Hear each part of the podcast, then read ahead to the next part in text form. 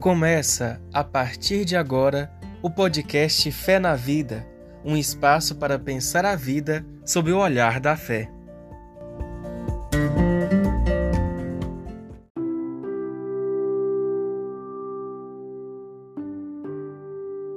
Olá, eu sou professora Solange Maria do Carmo, sou biblista, teóloga. Esse é o nosso podcast Fé na Vida e nós estamos aqui hoje com o André Guimel Carvalho Santos, que possui MBA em Gestão de Tecnologia de Informação e é mestre em Teologia pela Universidade Católica de Pernambuco. André, meu querido, seja bem-vindo. Muito obrigada por estar aqui.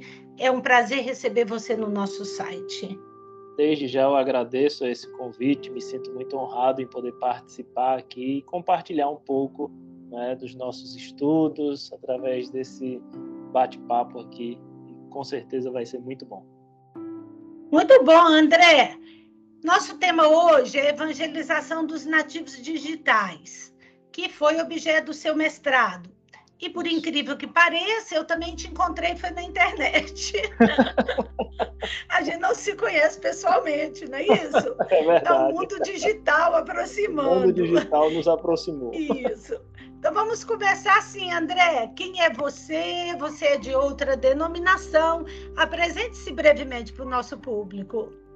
Eu sou André Guimel, né, sou pastor né, da Igreja Batista aqui em Recife, pastoreio especificamente uh, e também por muita coincidência esses que são os nativos digitais. Né? Sou pastor de adolescentes e jovens né, da igreja. Então é, trabalho nessa área, né, e minha área de estudos realmente é teologia, cyberteologia, e gosto muito da, das tecnologias e do avanço tecnológico.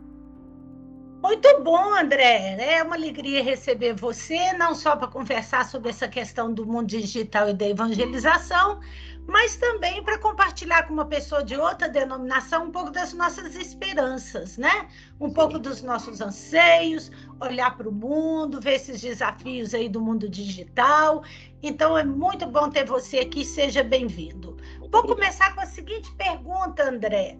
O mundo digital já te provocava mesmo antes da pandemia? Acho que sim, né? Porque o seu mestrado é de 2019. E Isso. o que, que mudou na comunicação do evangelho depois da pandemia, André? Bem, antes da pandemia, a gente tinha não é um cenário que assim as tecnologias elas não estavam escondidas elas existiam já todo esse avanço ele já estava acontecendo entretanto nós tínhamos nós não tínhamos um motivo pelo qual usar tanto a tecnologia e de fato ninguém sonhava que a pandemia ia durar tanto tempo, né? Ah, isso nos obrigou a é, quer você seja nativo digital ou não, a você ter que migrar para o ambiente tecnológico. Então, antes da pandemia, eu já havia conhecido né, Antônio Spadaro, Moisés Esbardelotto, que estudam cyberteologia, uh, estudam uh, o, o, evangelho né, na rede. Né, Moisés Esbardelotto escreveu um livro, né, e o verbo se fez rede, é muito interessante. E isso já me atraía muito. Tenho formação também em desenvolvimento de software, mas é uma formação técnica, né, uh, no antigo Cefet, né, que hoje é Instituto Federal. E antes da pandemia já via a internet como sendo realmente uh, não mais uma ferramenta, mas um ambiente. Né? As pessoas elas não somente utilizam a internet, cada vez mais elas vivem dentro uh, do cyberespaço, dentro da rede, e se você está fora disso, uh, se torna um analfabeto digital, né? e que hoje tem até ou tem mais implicações do que se você for um analfabeto de fato, né, ou fica no mesmo patamar, porque tudo hoje está migrando para o ambiente digital. Né? Então, a comunicação do evangelho nesse ambiente, ela também migrou, ela também passou. Só que algo que deve nos fazer pensar é, teologicamente, é possível é, desencarnar para viver num avatar, para viver uh, no, dentro desse ambiente digital, para viver no que a gente chama de zero e um, porque essa é a linguagem que o computador entende. São apenas dois números, né? Os números binários. Os algoritmos, né? Isso, isso. E aí, será que o evangelho ele deve desencarnar? O problema foi que quando a pandemia chegou, ela pegou todos nós de surpresa, né? Seja uh, os as pessoas que realmente são os religiosos, né, que estão à frente das igrejas, é, elas não tiveram tempo para pensar teologicamente né, nos impactos que isso traria para a igreja de fato, para o evangelho em si. Será que tem algum impacto nisso? Então, mudou muita coisa. Mudou tanto que as pessoas acham que é possível viver o evangelho apenas através de uma tela, né? Uhum. sendo que uh, elas estão ali apenas assistindo a missa, assistindo o culto, uh, e a gente sabe que, teologicamente, quando falamos a respeito de cultuar, não é possível ser uh, um, um espectador. Ou você é, de fato, um adorador, alguém que está cultuando, né? e o termo aí assistir já deixa muitas lacunas para as pessoas, e isso acaba, então, de alguma forma, prejudicando é, na, na nossa comunicação de fato do que é o Evangelho. Então, a, a mudança que aconteceu, uma mudança não só de, de ferramenta, né, mas é uma mudança que ela tem impactos né, na forma do nosso comportamento, da nossa relação uns com os outros, da nossa relação com Deus e traz diversos problemas né, que, precisar, que precisariam ter sido pensados antes, uhum. né, antes da gente migrar de forma total. Né? É, mas não tivemos chance, né? Foi isso, muito. Isso. É, aqui na minha terra diz, foi na marra. Isso, né? A gente pronto. teve que ir, especialmente eu acho que isso foi cruel para todo mundo, mas foi especialmente cruel para os mais velhos e para as igrejas né? Porque as igrejas, eu estou colocando aqui no plural, né? É, não é só um, um, isso não é uma especificidade da Igreja Católica, mas especialmente toda a comunicação, né, da fé, mesmo igrejas que nem são cristãs, normalmente passa pelo encontro pessoal, né, André? Sim, pelo sim. corpo, pelo contato físico, é, pela voz, pelo olhar, pelo olhar. cheiro do outro, pelo toque, pelo abraço, pelo encontro, né? Isso. né? Isso tudo sempre esteve presente na evangelização. De repente, a gente migrou a evangelização para a rede, para nós, por exemplo, a questão da missa, que ainda tem que comungar, tem que comer, tem que beber, vocês uhum. com a ceia, né? Então, será como que isso é possível? Então, eu depois dos seus estudos, eu tenho a seguinte pergunta. Mudou muita coisa, como você falou. Você acha que é possível, então, transmitir a fé pelos cabos da rede ou não?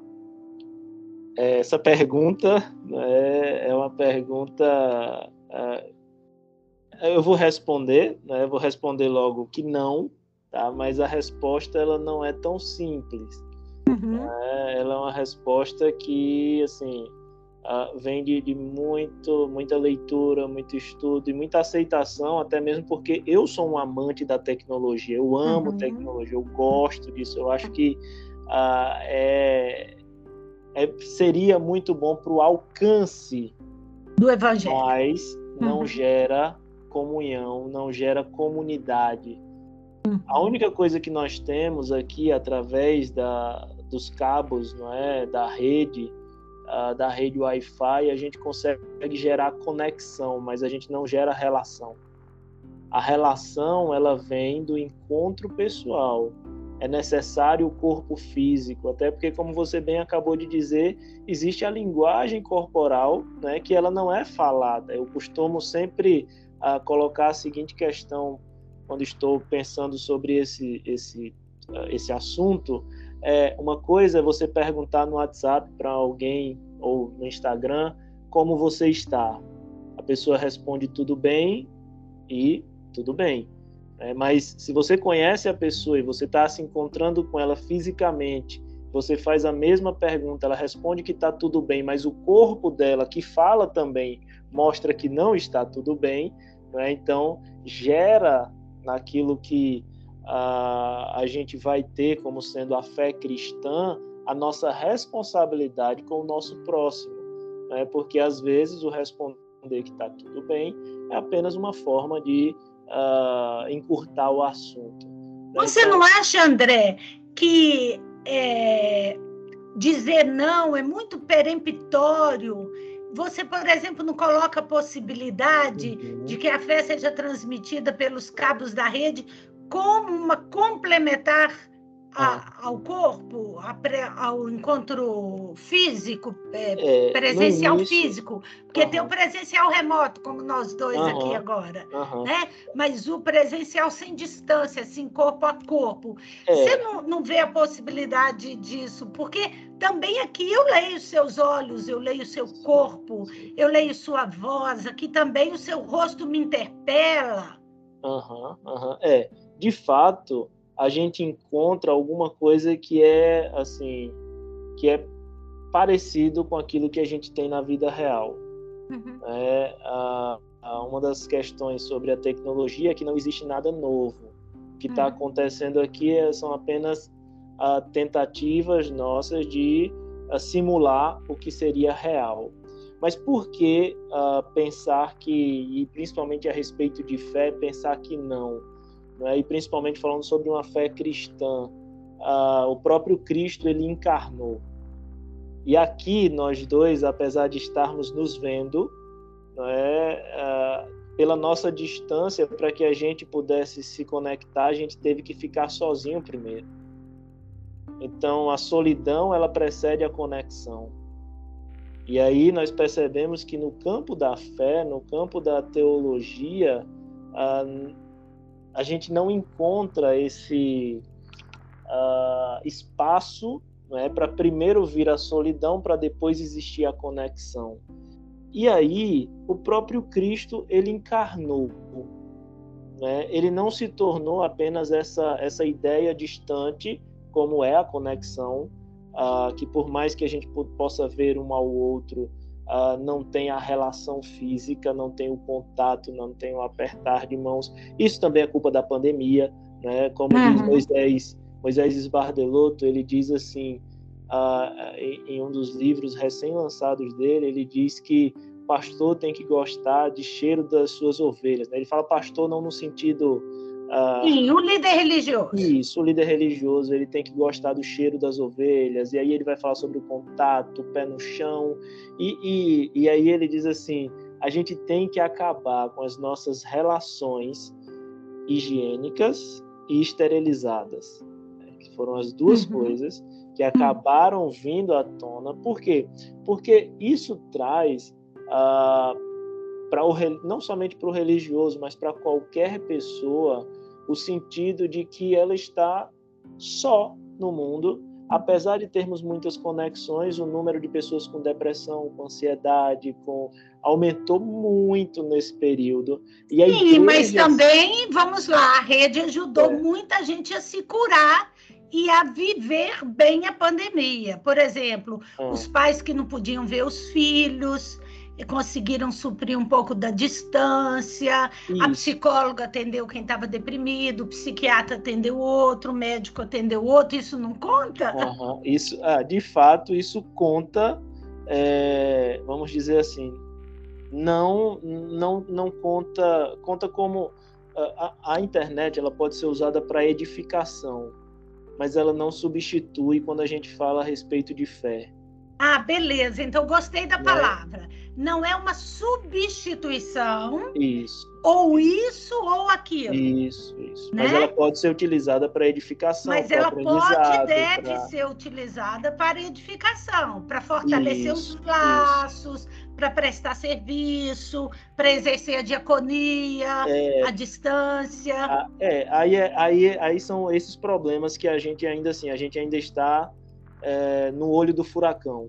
Uhum. Né? Uh, eu, por exemplo, né, é, não a, a, não conseguir ainda ver de fato que eu estou a, atendendo ou é, respondendo espiritualmente a alguém apenas através de um, uma mensagem de WhatsApp.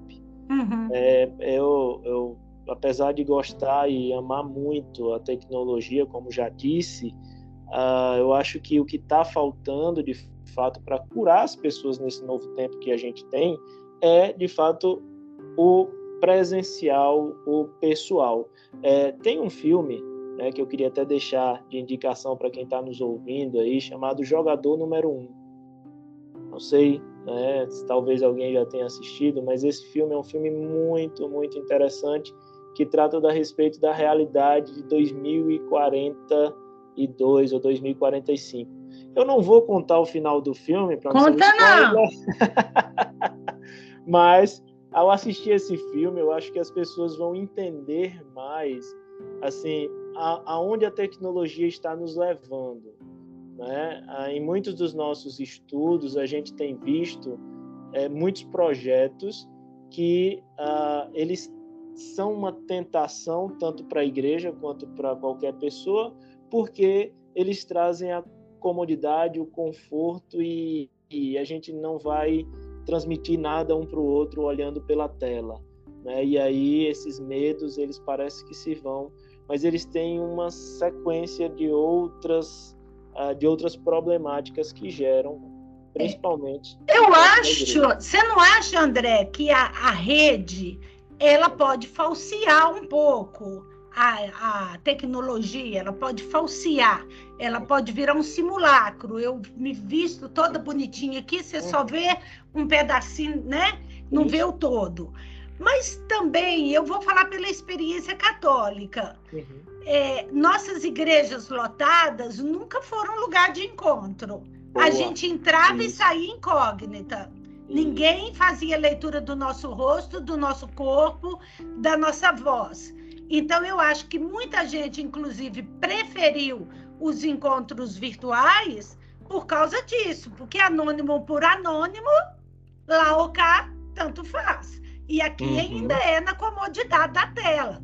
Você vai estar na sua cama, por exemplo, entre aspas, assistindo a missa, né? Isso. Então, eu entendo esse argumento seu, sim. Eu acho muito razoável, realmente. Eu acho que a rede não pode substituir o contato físico, pessoal, em que a gente deixa o rosto do outro, né? Nos interpelar, uhum. nos convidar. Mas eu sou é, otimista deixa, em deixa relação só... às redes, inclusive a comunhão que a rede pode gerar. Uhum, eu, deixa eu, só fazer um. Eu sou otimista. Eu também sou, também sou otimista, assim, apesar de parecer que não, com todo esse discurso, que eu sei que o discurso mostra mais ou menos que uh, tem algo de errado, mas é porque na maioria das vezes a gente parte da premissa de que a tecnologia é neutra né? E aí importa é como você usa, da forma como você usa, uhum. e isso vai moldando. Só que né, tem um autor, Derek Schurman, que ele fala, né, ele fala sobre isso em 2013. Veja, em 2013 ele já dizia isso, né, moldando o mundo digital. Ele diz que a tecnologia não é neutra, ela é uma atividade carregada de valores em resposta a Deus que molda a criação natural. Ela também não é autônoma, é uma área da qual exercemos liberdade e responsabilidade. Por exemplo, se temos ah, ou se queremos compartilhar um culto ou fazer um momento de uma missa ou algo na internet, a gente não utiliza o tempo que quisermos. No Instagram a gente é limitado a uma hora, ou seja, ah, teoricamente a igreja tem que moldar é, hum. a ação do seu Deus no tempo da tecnologia ou no tempo que a tecnologia permite. Ou seja, a, a gente de fato tem muita coisa legal que dá para ser feita através dessa tecnologia, né? mas, como eu disse, né, ela não é neutra, ela tem uma série de impactos né, que vão assim moldar tanto a nossa forma de relação como o nosso jeito e também a, a vai gerar em nós algumas outras questões uh, psicológicas. Dizem que no futuro, ou que já já, a profissão do futuro não é mais programador, é psicólogo. porque as pessoas vão entrar de fato nesse mundo, mas ele, ele não bate. Ô André, é, no seu trabalho de mestrado, você Sim. usa a expressão evangelizar os nativos digitais. Isso. Quem são esses nativos digitais que a igreja precisa considerar? Os nativos digitais, eles são hoje as nossas os nossos adolescentes e jovens que nasceram ali a partir ou que pegaram, não é, a partir de 1996, não é, de 96 para frente, quando vai começar a existir a questão do PC, que é o personal computer, né, onde cada um vai ter agora o seu computador e eles vão interagir com essa realidade. Uh, então, eles são classificados né, como nativos digitais. São pessoas que não conhecem o mundo fora não é, dessa realidade aqui que a gente está falando. Como, por exemplo, uh, para muitos deles que hoje já são pais, né, seria impossível pensar em colocar o filho dentro de um ônibus sem o acompanhamento do GPS para saber ah, onde esse filho está, né, o que ele está, eh, eh, o local. Então, assim, é, é esse povo que nasceu e que vive hoje. E que é? se entende assim, né, a partir desse formato. Isso. É. A gente tem um, um uhum. uh, a gente tem um cronograma né, que a gente mostra assim como é o dia a dia de um nativo digital. É, o dia a dia do nativo digital ele começa no WhatsApp, ele olha Instagram, depois ele entra na aula online, depois ele vai para o iFood para procurar o que, que ele vai almoçar, o que, que ele vai comer, depois ele assiste Netflix enquanto ele está comendo aquilo que chegou pelo iFood, depois ele olha o WhatsApp de novo, olha o Instagram, ou seja, é o dia todo frente a apenas uma tela. Né? Então, o desafio da igreja né, é como alcançar essas pessoas dentro uh, dessa realidade de total imersão. Né? Porque hoje não é mais a utilização, é a uhum. imersão no mundo digital. E você que estudou isso, tem pistas para dar para evangelização no mundo digital? Tem, tem. Então ajuda ah. aí, que nós estamos terminando nosso podcast, dá uma luz aí algumas questões que a gente pode pensar juntos sobre como evangelizar os nativos digitais é primeiro entendendo o mundo que eles vivem e fazendo parte desse mundo. Né? A gente tem que fazer um esforço um pouco maior para de fato termos discipuladores digitais,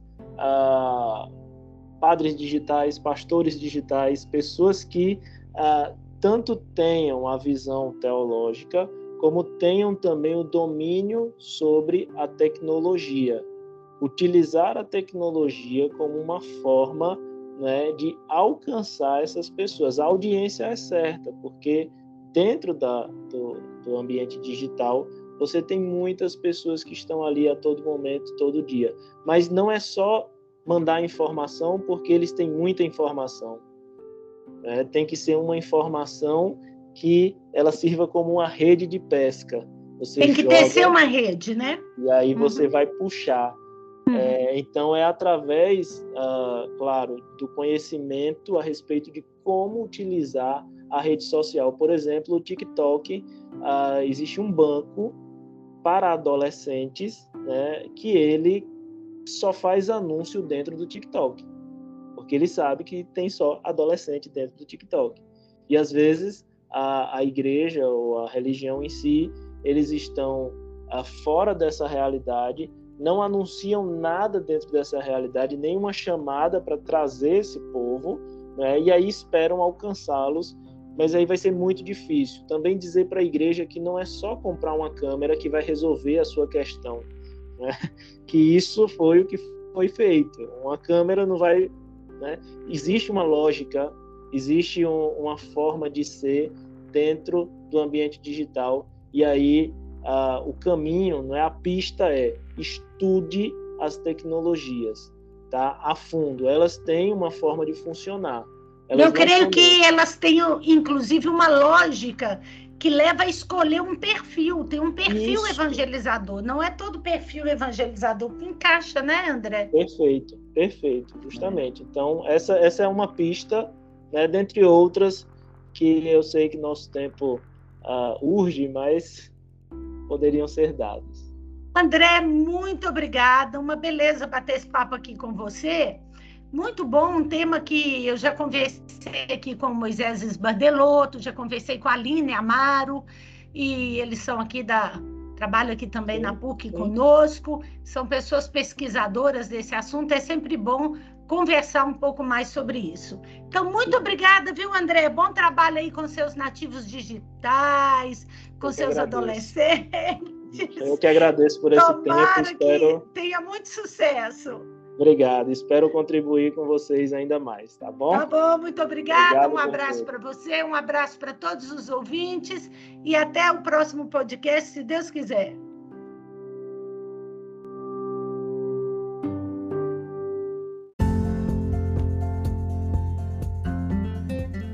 Você acabou de escutar o podcast Fé na Vida. Muito obrigado pela companhia e te esperamos no próximo episódio.